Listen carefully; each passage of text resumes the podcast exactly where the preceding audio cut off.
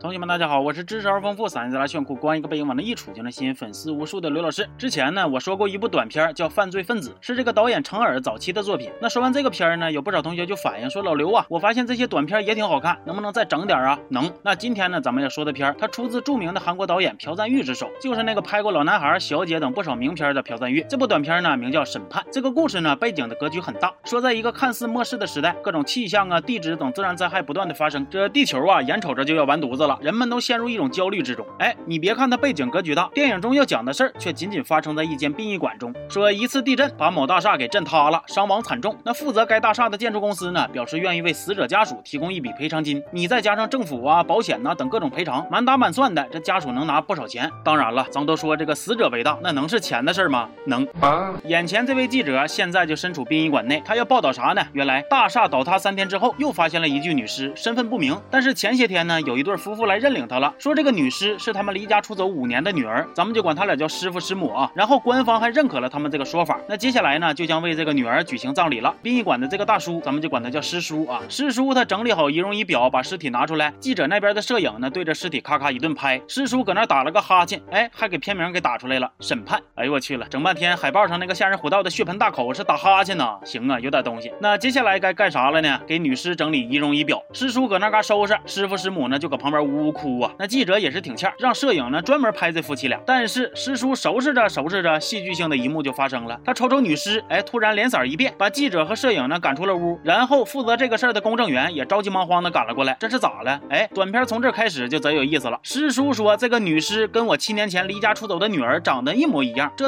是我女儿啊！哎，那要这样的话，这个问题不就出现了吗？一个孩子整出来两波家长，那到底是谁的呀？公证员挺不耐烦，告诉师叔说你可别跟着添乱了。那好信的记者呢又上了搅和，说你作为人民。公仆怎么能这么说呢？这不得调查清楚吗？行，那就调查呗。师傅掏出一张照片，跟女尸一对比，哎，挺像。师叔也拿出来一张照片，哎，也挺像。这俩老爷们一瞅是难分高下呀，又从遗传的角度对比了一下。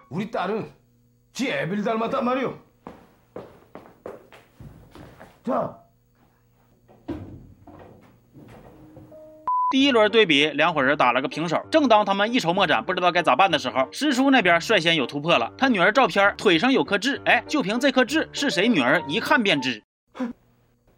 哎呀，这真是万万没想到啊！这师叔瞅瞅，又去拿酒喝，从哪儿拿呢？装尸体的柜子里，无头尸体那格。行啊，你这酒挺上头，挺阴间呐。可能这就是传说中的酒鬼吧？那与此同时呢，记者又想到一个鉴别方法。他说尸体身上有个伤疤，你们谁能说出这个伤在哪儿，咋伤的，谁就是家属。那这一轮呢，由于师叔睡着了，选择被动沉默。那师母发言了，说：“哎，我女儿离家出走的时候身上没有伤，那要是有呢，也是最近这几年伤的。你瞅瞅这个发言多巧妙啊！但是我感觉越巧妙，哎，越不做好。结果呢？记者说了，嘿，这是我下的套，其实我也不知道。完了，他们一检查呢，这个女尸还真有个伤在胸上。记者对着这个伤口是好顿摸索啊，属实猥琐，到底让师傅给揍了。打完记者，这帮人还坐在尸体的旁边，有说有笑的喝上了。师母说呀，我家曾经的生活幸福美满，直到师傅出了工伤，这日子就穷了。我闺女可能是受不了这种日子，她就离家出走了。那聊到兴头呢，这个公证员还来根华子，他就问大家说，有个问题啊，为啥你们都希望死的这个是自己家孩子呢？希望你家的是活着呢那个不好吗？一问这个呢，两。边都不说话了，只管端起酒杯掩饰尴尬。这时候，公证员接到个电话，殡仪馆馆长打来的。回来之后呢，他就表示破案了。这个师叔啊，不是头一回说尸体是自己家孩子了，有前科。师叔一听这话来气了，咕咚咕咚又喝了一罐，说出了三个字母 DNA。不服咱们就做亲子鉴定啊。那这回呢，轮到公证员慌了，开始含糊的说这说那的。总之就是想阻止师叔走这个渠道。他为啥要这么干呢？欠儿登记者要出来揭秘了。公证员之前都认证家属了，那回头你要是翻证了，他不就得担责任嘛？那保不齐呀。抚恤金到手，他还能拿点回扣呢。听完这话，公证员破防了，开始气急败坏，俩人又围着尸体一顿撕吧。但这还不是记者的大招，他又从外边领进来个女人，咱就管她叫小花啊。小花一进屋，看着师傅师母，先来根华子，然后张口叫妈。小花的眼神中呢，似乎充满了怨恨。师母看着她认不出来，小花说也没事我整容了。小花坚称自己是师傅师母的女儿，那她是怎么找过来的呢？在电视上，小花看到了师傅师母认领尸体这个事儿。小花又咔咔一顿描述童年的细节，在他的口中，自己并不是离家出走，而是被师傅师母抛弃了。因为啥呢？得病，啥病呢？咱往后看。小花的描述字字扎心，师傅师母明显是有点羞愧了，但是他俩选择了继续装傻，就是不认，场面一度十分尴尬。愤怒之下，小花还给了师母一个嘴巴子，然后开始质问：凭什么？凭什么利用这个女孩？凭什么抛弃我？小花的愤怒似乎跟地震波的波形相同，咔，地震了，地开始颤抖，她也跟着颤抖。哎，这回大伙知道她得啥病了吧？羊癫疯。一时间呢，这屋里是乱作一团，墙皮、玻璃、水龙头啥啥都干碎了。等地震结束，灯管一晃一晃的，突然画面由黑白变成了彩色。此时你再看看屋里的情况，由于水管爆裂，屋里边被水给淹了。师傅用手塞着小花的嘴，哎，还是个假肢。师叔则站在尸体前，用手护着女尸。此情此景呢，似乎师傅师母的身份已经有了结论。紧急关头，师傅选择了小花，并且熟练的应对了他的羊癫疯发作。一切行为都说明了小花就是他俩的女儿。那师叔到底是不是这个尸体的父亲呢？咱们留到最后讨论，因为后边的情节也是嘎嘎有意思啊。说一一切平静之后，躲在桌下的记者起身时不小心磕倒了台灯，呲漏电了。这回好，本来水就漫的满屋都是，一通电，坐在地上的小花一家三口寂寂了，与地面接触的记者、公证员寂寂了，只有师叔为了保护尸体处于站立的状态，而他的血似乎还能绝缘，所以逃过了一劫。那短片到这儿也就结束了。这个结局是啥意思呢？在我看来，正是呼应了标题审判。那审判审判由谁来审判呢？影片没有直接交代，但是咱们可以通过情节来分析分析。短片的高潮段落，小花的愤怒、抽搐与地震几乎是同时开始结束的，就有一种小花用生命憋了个大招惩罚父母的感觉。而女尸在地震中呢，还睁开了眼睛，隐隐约约是不是有一种魔幻片的感觉呢？好像女尸也因为被认错身份心有不甘一样。那是不是可以说审判者既是小花、女尸两位受害者，也可以说是老天爷这样的超自然力呢？用咱们中国的俗话说呀，这要体现的就是四个字因果报应。那审谁判谁呢？围绕着这个事件来看，首先是师傅师母，因为他俩抛弃孩子，为钱说谎，好在最后一刻有点良心发现了。画面呢，也是在这段时间由黑白变成了彩色，似乎暗示着他们的感情变得不那么冷血。其次就是记者和公证员，记者侮辱死者吃人血馒头，公证员也有违职业道德，而只有师叔第一时间保护尸体，成为了最后活下来的那个。至于女尸是不是他的孩子，影片非但没有给出交代，还特意让女尸截肢，让师叔有下认孩子的前科，阻碍大伙去推理。这啥意思？就不告诉你答案呗？没事儿，虽然咱们推理不出来答案，但是还是能看明白一个事儿，就是地震的时候，师叔去保护了尸体，这说明啊，他起码并不是为了赔偿金而去说这个女尸是自己的女儿的，起码他把这个尸体当做女儿来对待了，这是他和师傅师母本质上的区别。再不济，他保护尸体的行为也挺有职业道德的，哎，这一点呢，别人就比不了。而且这些人你细品品，各个工种放到社会里边也都有个对应，再结合这个末日设定，这个短片呢，就是一个由小见大的预言。在极端的环境之下，人性是会扭曲的。两边的群众一边重利，一边重情，他俩的斗争，媒体和公职人员纷纷做出了什么样的反应呢？你想想想，是不是又成人性的斗争了？是不是又有韩国长片那味儿了？这个片儿啊，短短二十六分钟，但是信息量却非常大，每一秒都挺有看头。朴赞玉也在这个短片中运用了非常多的黑色幽默、荒诞元素，比如啤酒存在无头尸体的柜子里，比如女尸在地震中睁眼，这些情节虽然不合理，但是这个短片走的就是荒诞路线，所以也能够自洽，还非常的好玩。建议感兴趣的同学呢，可以去看看原片。行了，那这期就说到这儿了，我是刘老师，咱们下期见